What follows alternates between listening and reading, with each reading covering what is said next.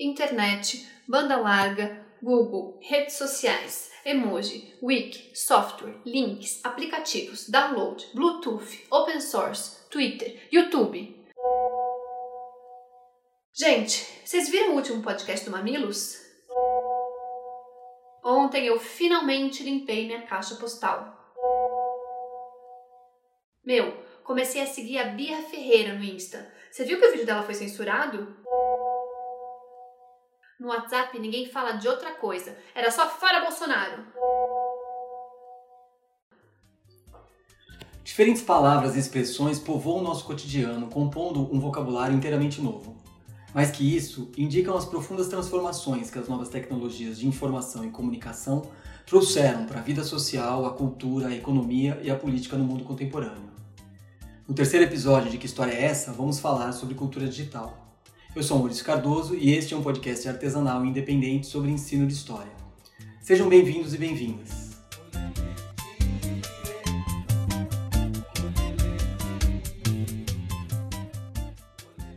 Em pouco mais de quatro décadas, o mundo passou por uma intensa transformação nas formas de comunicação e de acesso à informação.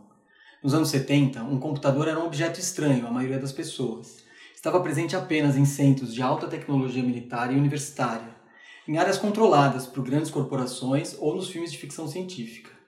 Isso tudo mudou desde a criação da Microsoft em 1974 e da Apple em 75. Na década seguinte, versões distintas de computadores pessoais difundiram-se nos países ricos e entre as elites dos países periféricos. Apenas a partir de meados da década de 90, a internet começou a se configurar como uma rede mundial de computadores conectados e de acesso público.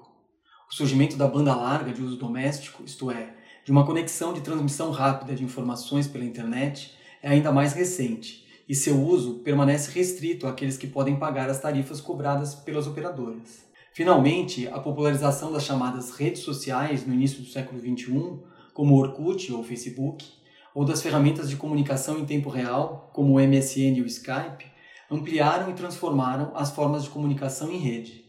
Mais recentemente, a proliferação de novos aplicativos como o WhatsApp, o Twitter e o Instagram aprofundaram este fenômeno. Além disso, novos dispositivos e aparelhos foram inventados. Hoje, um simples celular integra equipamentos digitais como câmeras fotográficas, filmadora, calculadora, relógio, agenda eletrônica, tocador de música, gravador de som. Também os aparelhos podem funcionar como receptores de rádio e TV e se conectam à internet. A difusão de aplicativos para necessidades que a gente nem sabia que existia consolidou o celular como uma peça-chave na relação com o mundo digital. O surgimento do computador pessoal, a difusão da banda larga da internet e os novos equipamentos digitais expressam materialmente mudanças profundas, não apenas na transmissão de informações, mas nas práticas sociais, no mundo dos negócios e na administração pública. A noção de cultura digital não seria possível sem a presença generalizada desse tipo específico de tecnologia, já que serviços, produtos e processos digitais dependem hoje do uso da rede de computadores. O ritmo e a amplitude dessas mudanças provocam vertigem quando é preciso interpretar o alcance e a natureza das transformações em curso. Equipamentos, programas de computador e procedimentos de usuário tornam-se rapidamente obsoletos.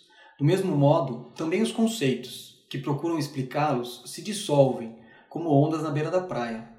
A sucessão contínua de novidades e invenções que nenhum indivíduo é capaz de compreender sozinho se apresenta como um terreno instável para as pesquisas em ciências humanas e especialmente para os que pretendem interpretar o movimento geral da história, no qual estamos inevitavelmente inseridos. Mais importante do que definir esses conceitos seria, portanto, compreender os traços gerais deste movimento que está redefinindo de forma acelerada e contínua à sociedade contemporânea.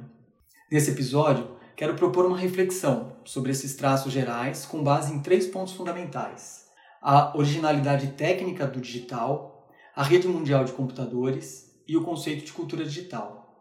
No próximo episódio, a gente vai falar sobre uma quarta característica, que é a importância do conhecimento e da informação.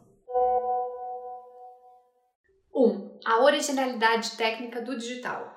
Foi a digitalização que tornou possível a circulação de informações, a criação de ferramentas computacionais para as mais diversas funções e a ampliação vertiginosa de formas de comunicação e armazenamento de dados.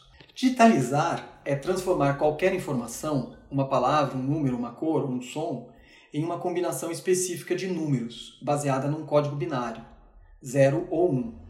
Assim, a letra A, por exemplo, pode ser traduzida, isto é, digitalizada pela combinação 0000101. A letra B por 00001101 e assim por diante.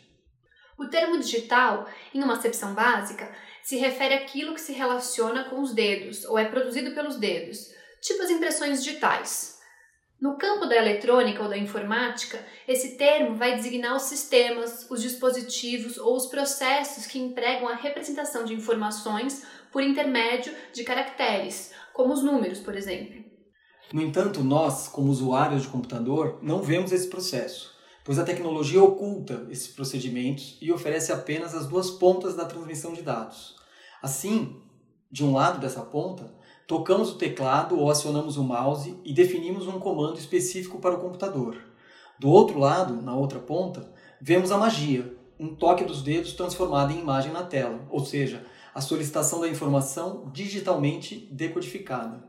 A codificação numérica de informações não é recente, nem representa uma novidade absoluta, visto que o código Morse, que todo mundo conhece, já utilizava um padrão binário de traços e pontos.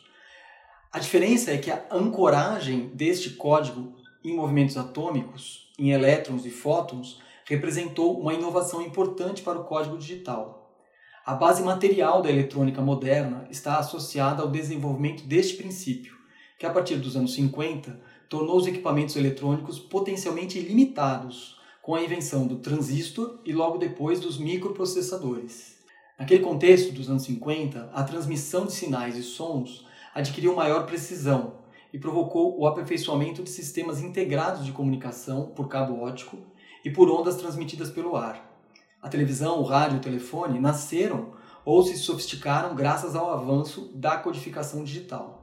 A diferença qualitativa entre a informação digital e o que existe antes dela, que era informação analógica, reside na forma de preservação dos dados armazenados ou transmitidos.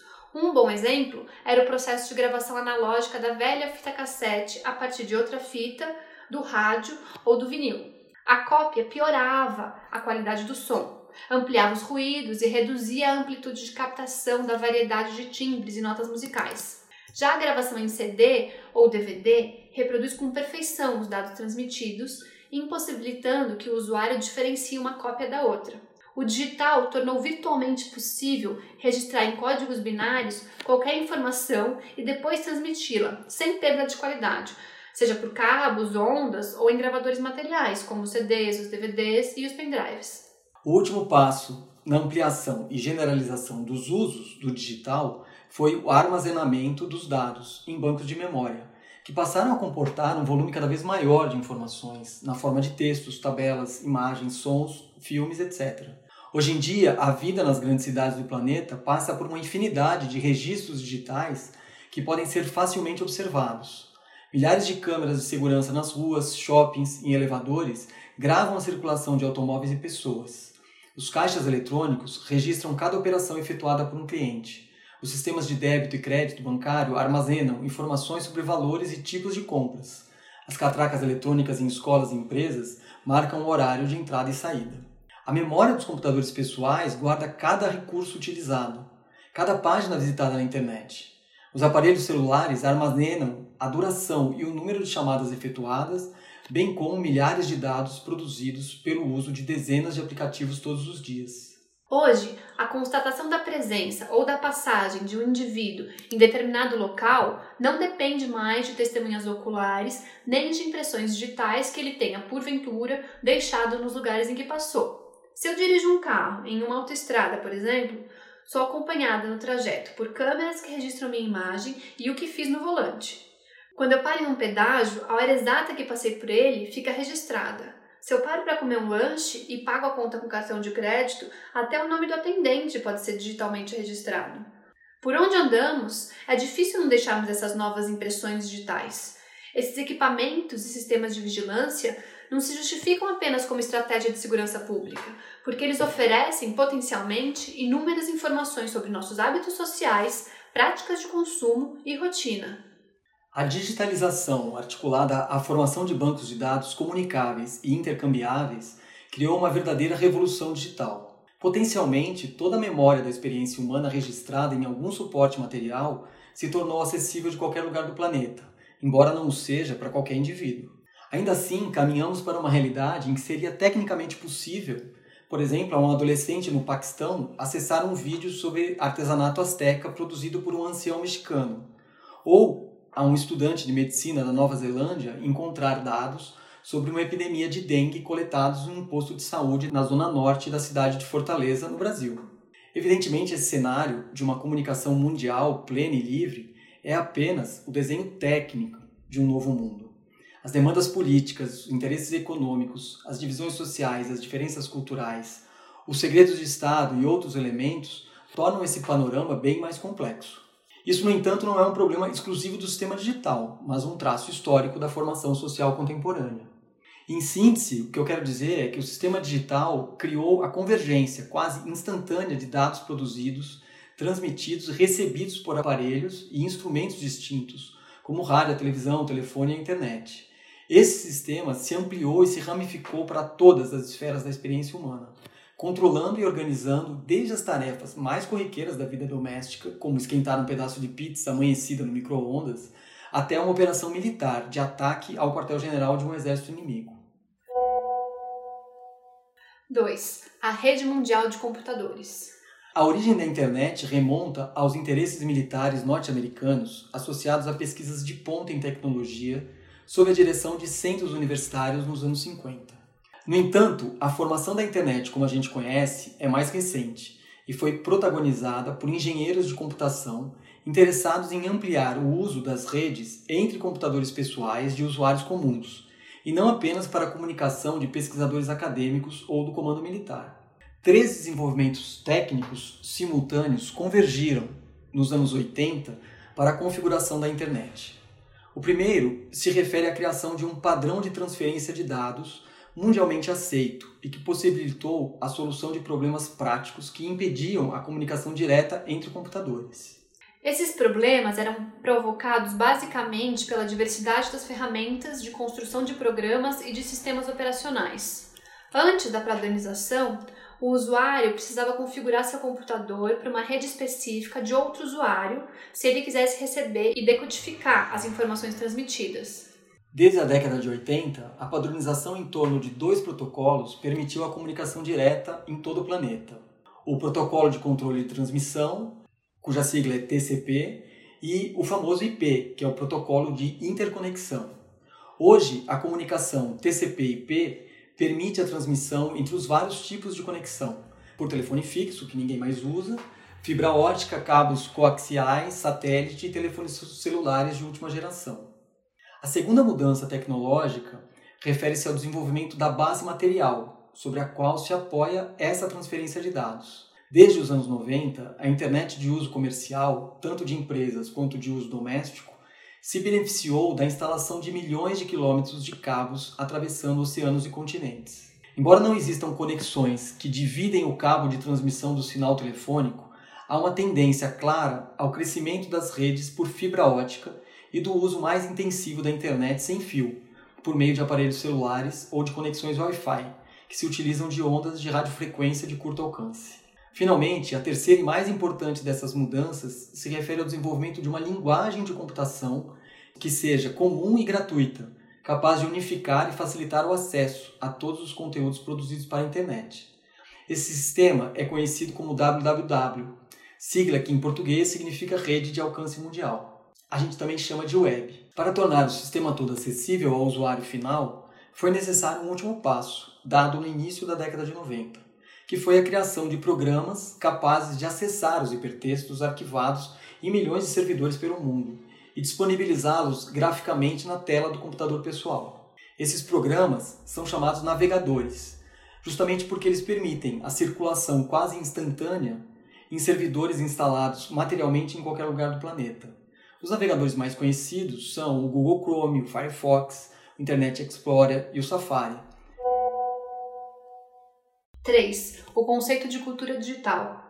O conjunto dessas transformações técnicas, em processo acelerado de desenvolvimento desde os anos 80, consolidou novas práticas sociais e culturais, pautadas na difusão do hipertexto e dos princípios que fundamentam a sua produção e circulação pela internet.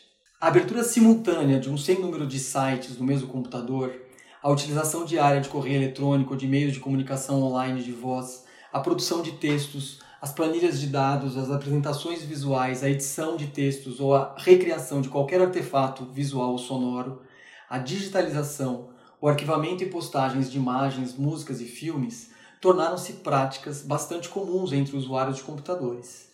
Estas práticas afetaram a maneira como nos relacionamos uns com os outros e alteraram nossa cultura em um curto intervalo de tempo.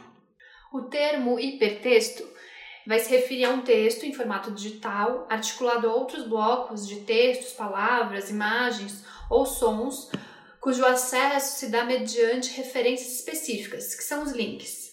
Esses links que todo mundo já viu têm justamente a função de conectar conjuntos de informação.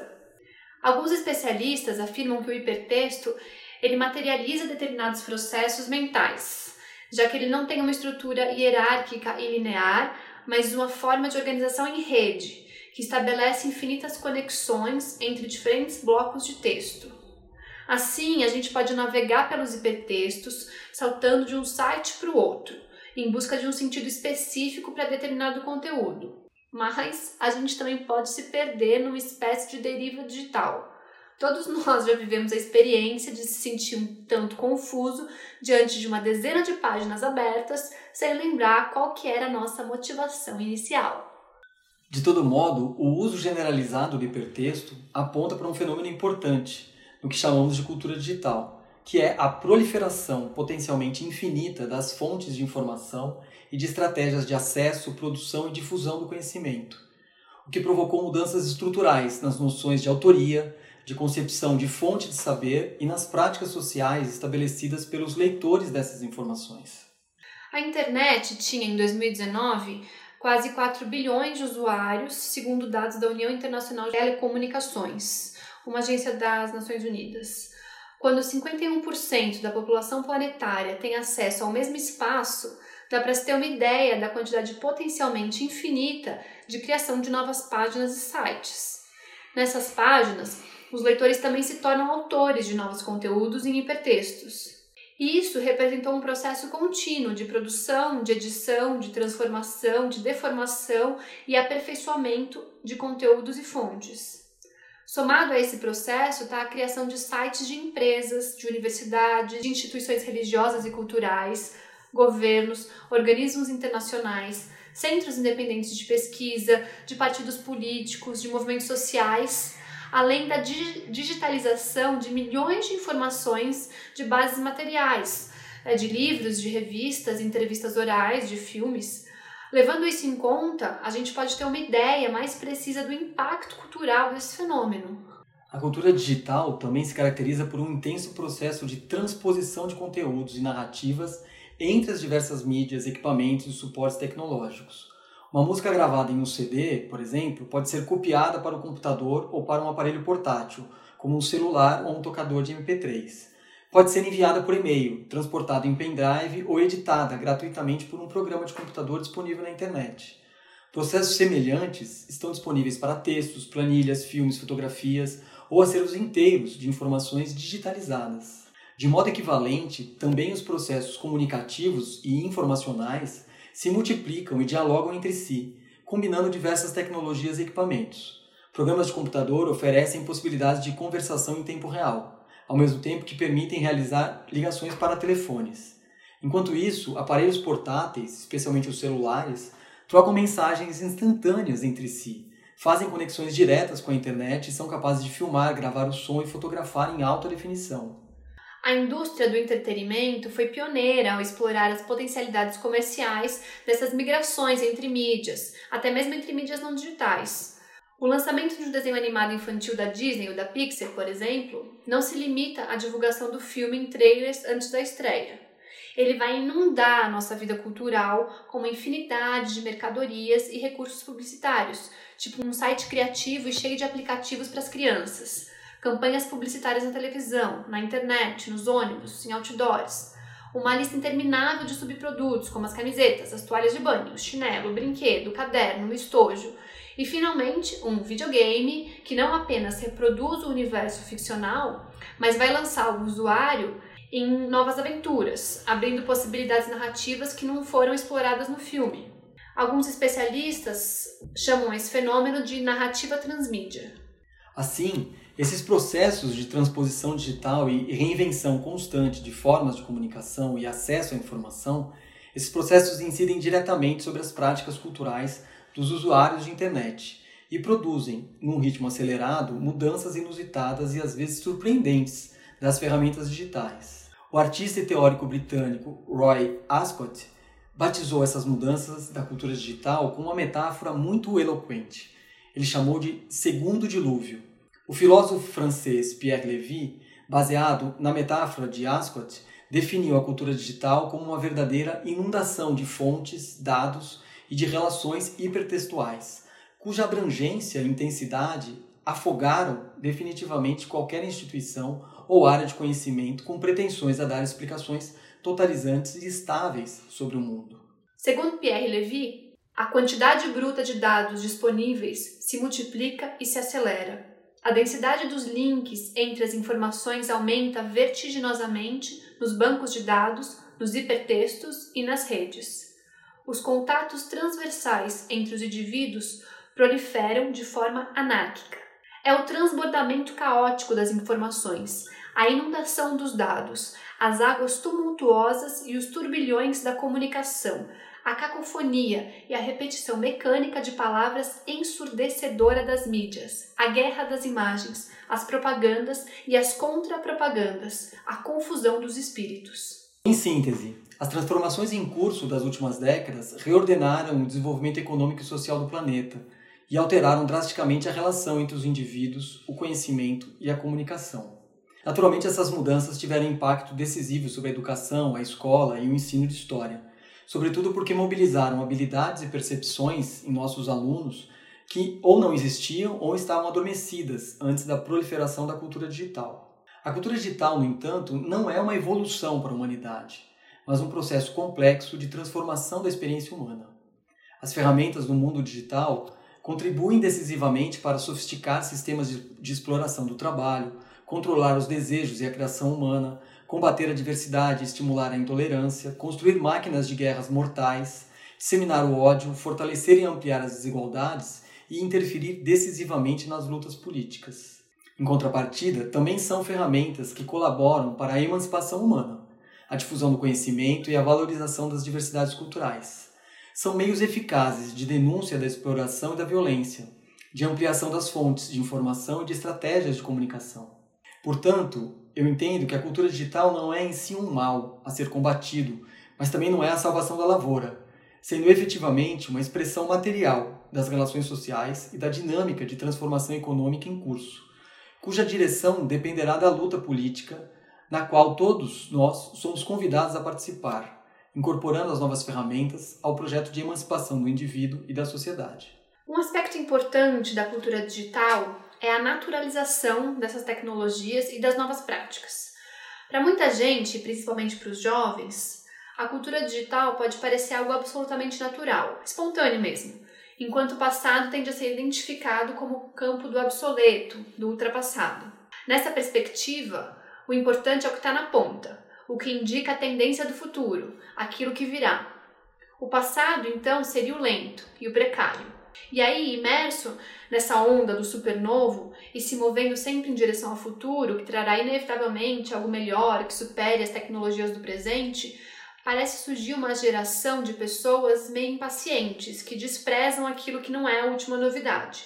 Essa tendência de representar a cultura digital como a chegada do futuro está presente na imprensa, mas também contamina nossas conversas.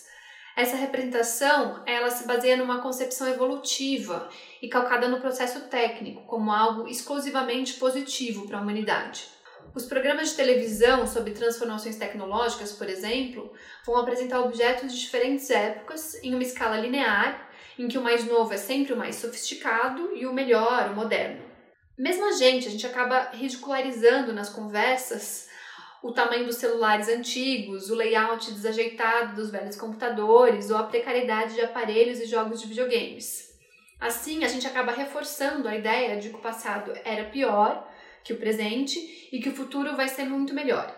Em sala de aula, a gente precisa desafiar essas concepções, porque a gente precisa refletir sobre o sentido e a necessidade das mudanças, fazer um balanço sobre os benefícios e as perdas que uma transformação técnica pode provocar. Então, a gente pode explorar as contradições do processo histórico, ou seja, a própria historicidade da cultura digital. Então, gente, no nosso próximo encontro, a gente vai refletir sobre o alcance das transformações da vida social em tempos de cultura digital. Para isso, a gente precisa se questionar como as tecnologias digitais se relacionam com essas transformações, como a cultura digital se manifesta em diferentes sociedades e contextos culturais. Vamos finalizar esse episódio com uma citação longa mas esclarecedora de Nicolau Sevicenko no livro A Corrida para o Século XXI no Loop da Montanha Russa.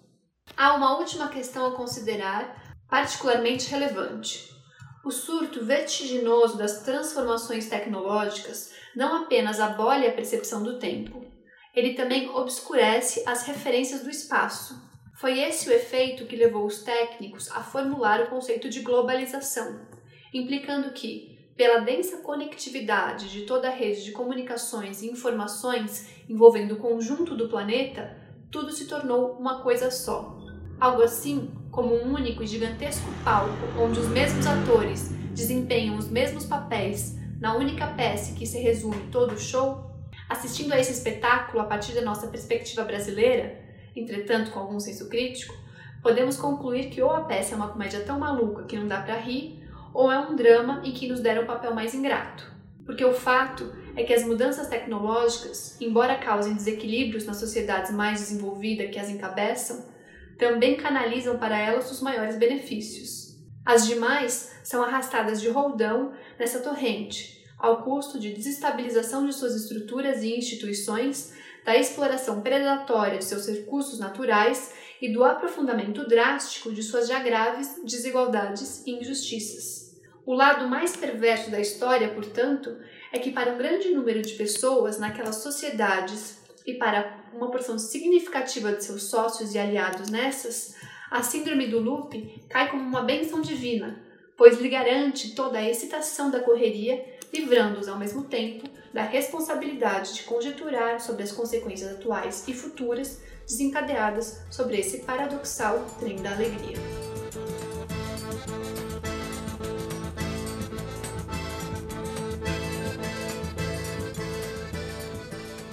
A música de abertura deste episódio, Emoremê, é do mestre dos mestres Tom Zé e José Miguel Wisnik.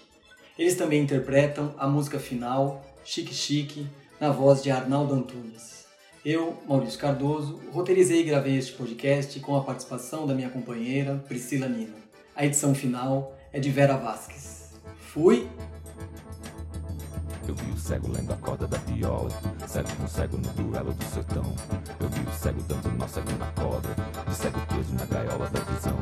Pássaro preto voando pra muito longe, e a cabra cega enxergando a escuridão. Eu vi a lua na cacunda do cometa, vi a zabumba e o folha zabumbar. Eu vi o raio quando o céu todo corisca, vi o triângulo engolindo faiscar. E a galáxia branca na galáxia preta. Eu vi o dia e a noite se encontrar. Eu vi o pai, eu vi a mãe, eu vi a filha. Vi a novilha que é filha da novilha. Eu vi a réplica da réplica.